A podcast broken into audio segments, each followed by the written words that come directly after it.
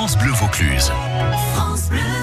Allez, on est parti pour notre première euh, astuce éco de l'année. Bonne année, Faustine. Meilleur vœu les petits débrouillards, plein de bonnes choses pour vous, votre association, et évidemment plein de bonnes choses pour nous tous, puisqu'on va aller passer une année en transition. C'est exactement. Allez, on a du boulot cette année. on a pas mal de boulot.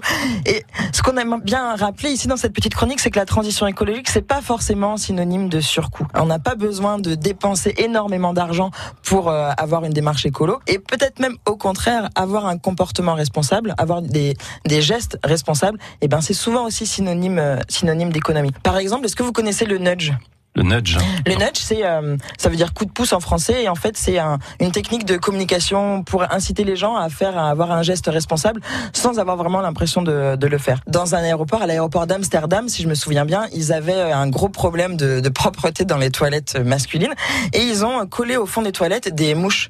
Ils se sont rendus compte, en fait, très très vite. Que l'homme est simple et qui visait la mouche, hein, c'est ça? Que l'homme visait la mouche, et donc ils économisaient 80% de, euh, de nettoyage, de frais d'entretien des, euh, des toilettes pour hommes. Et en fait, c'est ça, le, cette technique-là, le nudge, c'est en se posant la bonne question, on va pouvoir plus clairement résoudre la problématique et plus facilement. Alors, on va coller des mouches euh, de partout. Euh, c'est ça l'idée?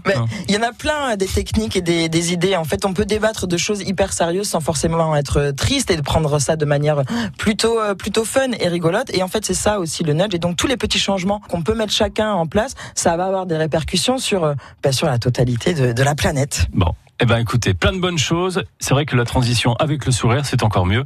Et on vous souhaite une bonne année. Vous aussi, bonne année. France Bleu Vaucluse.